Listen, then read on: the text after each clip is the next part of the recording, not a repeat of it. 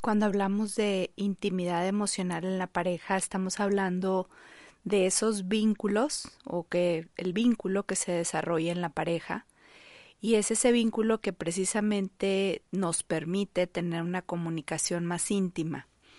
Eh, esa comunicación íntima de verdad que es básica, indispensable y a veces no le damos tanta importancia y creemos que solo con platicarle a la persona, a la pareja, el día a día, que ocupamos dinero, que hacemos esto, a dónde fuimos, y eso no es intimidad emocional. La intimidad emocional es en la cual se comparten emociones, sentimientos, frustraciones, miedos, eh, pues todo como, como a carta abierta, ¿no? Es decir, que eh, generamos un sentimiento de cercanía al compartir pues cómo nos estamos sintiendo. Generalmente, ¿qué hacemos, no? Con la pareja, pues le platicamos eh, qué estamos haciendo, a dónde vamos, tal vez nuestras preocupaciones. Es común que la pareja conozca nuestras preocupaciones. Pero imagina de pronto que ni a veces el mismo ser humano individualmente hablando reconoce cómo se está sintiendo, entonces cómo va a ser que lo pueda compartir cómo va a ser que pueda expresar si ni siquiera lo reconocemos.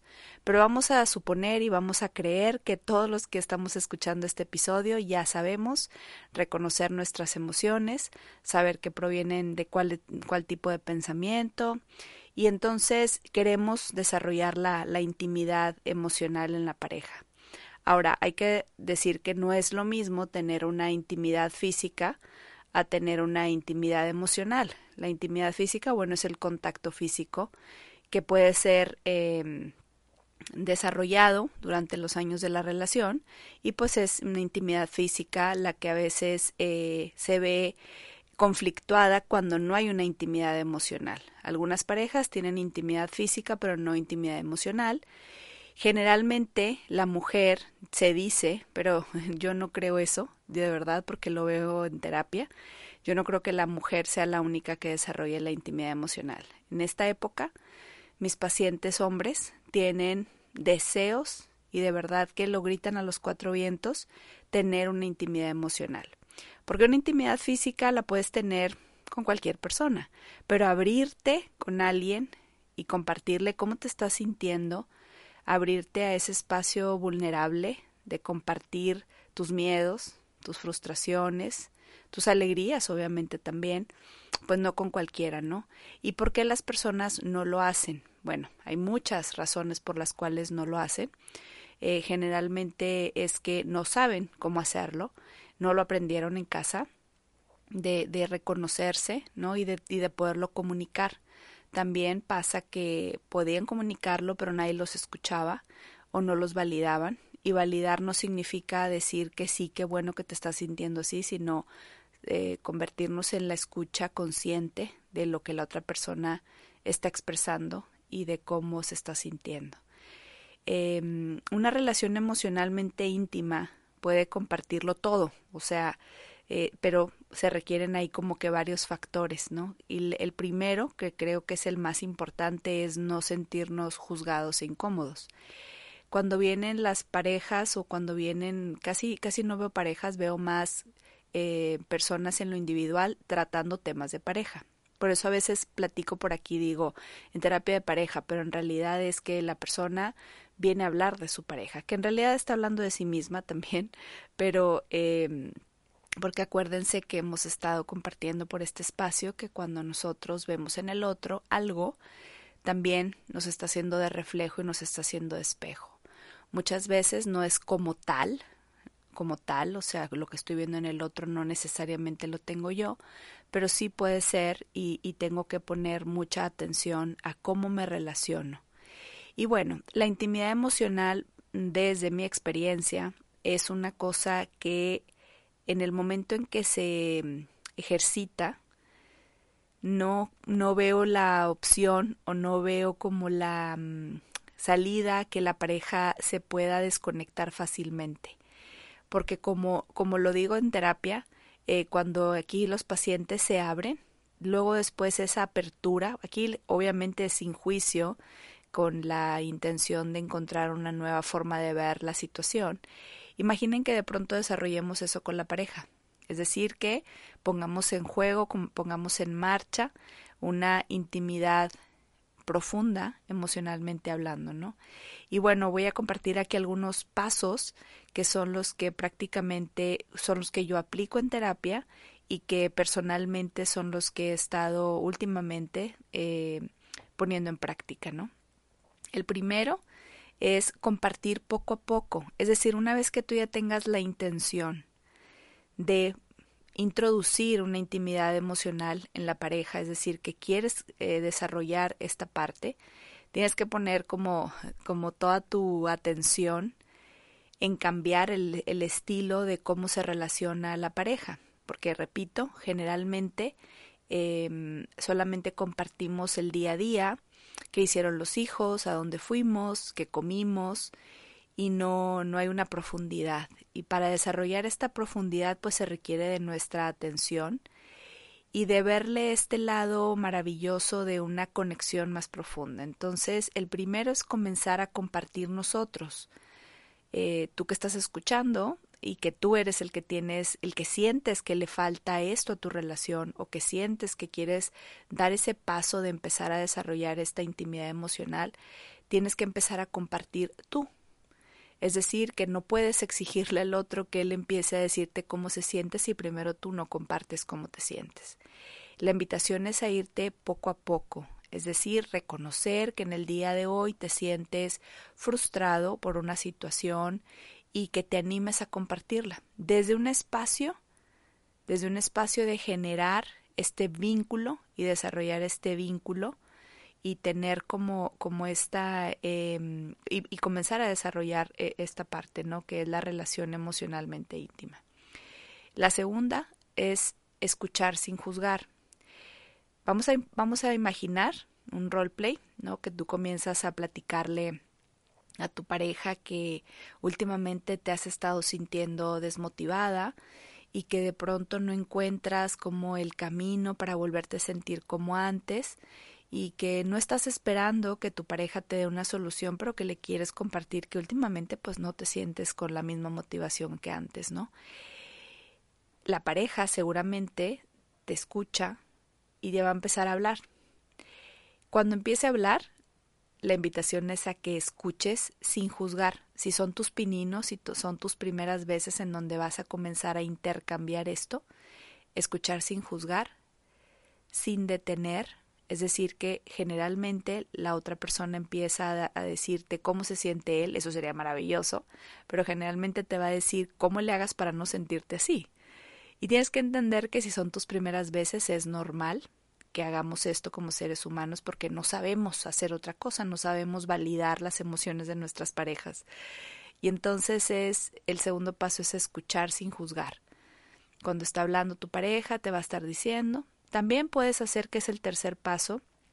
Eh, generalmente queremos que si yo te comparto, tú me compartas. Y el tercer paso es no poner presión a que el otro lo haga. Imagina que de pronto en una relación eh, vas a introducir esto. Es poco a poco y no puedes meter presión porque la otra persona se, tiene que sentir en, en tremenda confianza para poder abrirse pero yo me he dado cuenta que si uno se abre, el otro eventualmente se comienza a abrir, siempre y cuando estas dinámicas se conviertan en dinámicas saludables, es decir, que no se comiencen a atacar, ni a defender, ni a usar este contexto en su contra. Estas son las cosas por las cuales las parejas no lo hacen, porque expresan que sienten que a la hora de mostrarse vulnerables la pareja luego usa ese contexto en su contra, ¿no? Y esos son los miedos, son los impedimentos prácticamente ¿no? que, vivimos. Así que bueno, empezar a compartir poco a poco, escuchar sin juzgar, em, no presionar para que el otro también lo haga. El cuarto paso sería normalizar. Esto es básico y a lo mejor el título de este podcast se debería llamar normalizar. Normalizar hablar de cómo nos sentimos, tenemos que normalizarlo, es decir, que y reconocer que no siempre nos vamos a sentir bien. Sería maravilloso, ¿no? Que la mayoría del tiempo nos sintamos bien, pero va a haber momentos que estás cansado, que estás estresado, que de pronto algo te sobrepasó y, y el normalizar hablar de cómo nos sentimos y comunicarlo y, y, que, y también comunicar que no estás esperando que tu pareja te haga, eh, te diga cómo no sentirte así, simplemente que te escuche, ¿no? Pero recordemos, si tú introduces una escucha sin juicio, una escucha activa, eventualmente tu pareja va a aprender a hacerlo porque aprendemos con el ejemplo, no con las instrucciones ni con las indicaciones, es con el ejemplo. Si de pronto tú, cuando tu pareja está hablando, la comienzas a escuchar, validas, cómo se siente, le preguntas qué es, qué necesita en ese momento de ti, eventualmente eso aprende tu pareja y entonces eso es lo que empieza a introducir en la, en la relación, ¿no? Recordemos que todas nuestras dinámicas de relación de pareja se transforman, es decir, que eh, pasan por procesos de maduración y entonces a veces las dinámicas se quedan obsoletas, es decir, que pues nos empezamos a relacionar desde muy jóvenes, si tienes como yo tantos años de casada. Eh, al principio son dinámicas infantiles, dinámicas inmaduras, porque es normal tú estás inmaduro, pues no te puedes relacionar desde otro espacio, ¿no? Pero van pasando los años y si la relación va madurando y si eh, van siendo espejos y los dos se trabajan emocionalmente y los dos van caminando por el mismo rumbo y de pronto puede ser que uno pareciera que no y el otro sí, pero se siguen acompañando. Eh, el normalizar de hablar cómo se sienten es el siguiente paso para lograr una intimidad emocional. Eh, creo que es eh, mostrarnos vulnerables es de las cosas que más nos cuestan a los seres humanos. No sé por qué, porque una vez que lo haces normal y que lo normalizas, es maravilloso. Es decir, que no te crees el super el Superman y la mujer no se cree la Superwoman y es como respetar y entender que no siempre me voy a sentir al 100, que no siempre voy a estar eh, brincando de felicidad. Sería maravilloso, pero no lo es. La realidad es que vivimos en un mundo en donde eh, de pronto la vida nos está siempre retando y en, en esos retos es donde podemos encontrar estas oportunidades de llevar las relaciones a otro nivel. Así que bueno, quiero como cerrar eh, este, este episodio recordándote que todo lo que escuchas por aquí es una forma de cómo poder hacer esto de otra manera, como para que tú te inspires y comiences a aplicarlo en tu vida y le introduzcas lo que necesites. Esto es lo que yo te comparto desde mi experiencia y lo que yo aplico en terapia con mis pacientes y que luego lo ponen en práctica y cada uno de ellos van introduciendo diferentes formas, es decir, que algunos en las primeras dos o tres veces que se comunican eh, fluye, fluye maravillosamente y de qué depende de que la otra persona eh, haga este mismo juego, ¿no? De, de entrar en esta misma dinámica. Hay veces que no, que la otra persona, cuando tú le estás compartiendo cómo se siente, colapsa porque cree que es el, ella o él es el culpable de cómo te estás sintiendo y, y entonces esos son los impedimentos que nos hacen que, que nos abramos y que, y que generemos esta intimidad emocional. La otra cosa que yo me he dado cuenta es que a veces eh, existe como, pero es lo mismo de lo que hablo ahorita, el nivel de relación, ¿no? Eh, dependiendo cuántos años, y con muchos años no significa que ya tu relación sea súper madura, no necesariamente, hay relaciones que empiezan y desde el principio son relaciones muy íntimas, con una intimidad emocional bastante fuerte. Eh, antes de terminar, voy a, cerrar eh, recordándote eso, ¿no? Que es importante e indispensable como abrir tu mente para introducir los pasos o los puntos que para ti te funcionen. Y la otra cosa que no quiero que se me olvide es que eh, muchas veces la intimidad emocional no la tenemos con nuestra pareja. No sé por qué pase esto y tengo mis teorías de por qué sucede y a veces la, una de las teorías que, que veo es que la otra persona se devasta cada vez que yo comparto cómo me estoy sintiendo o lo toma mal.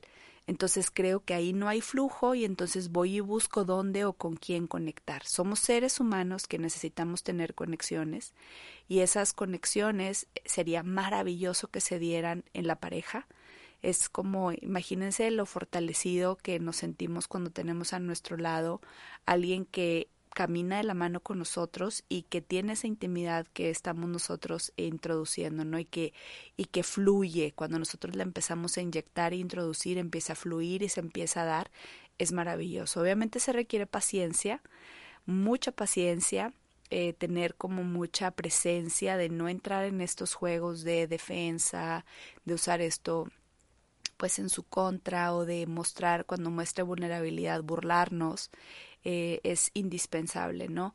Entonces, bueno, cuando hacen, cuando las personas van y generan vínculos con alguien más, no significa que no lo pueda hacer con su pareja, significa que hay algo que está impidiendo que sea con la pareja.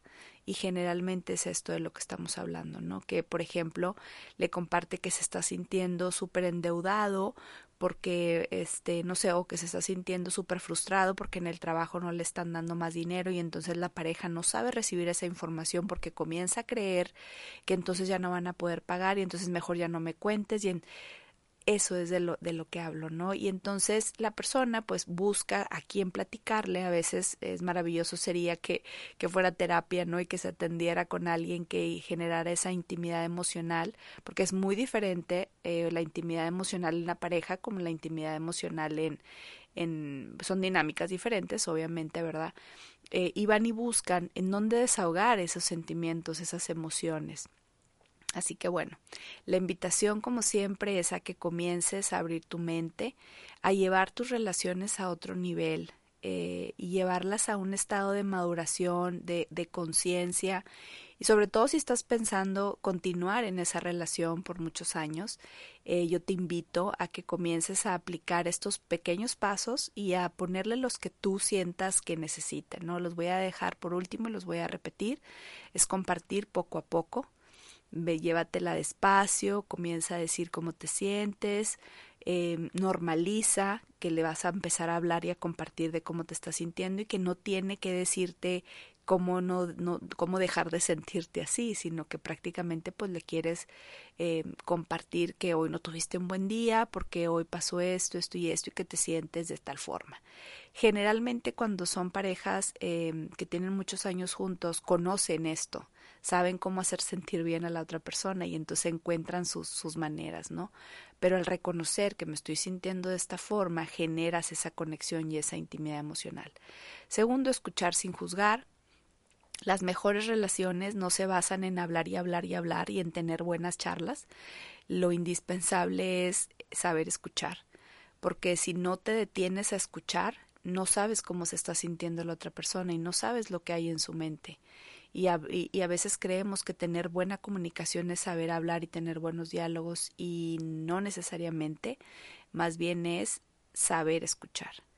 El tercero es no presionar para que el otro lo haga, eventualmente lo va a hacer cuando se sienta en confianza, cuando sienta esa necesidad de hacerlo. El cuatro y último es normalizar, hablar de cómo nos sentimos y básico, comunicar, como lo dije hace rato, que no estás esperando que el otro eh, se haga cargo de lo que tú estás sintiendo, sino que simplemente quieres que conozca esa parte vulnerable.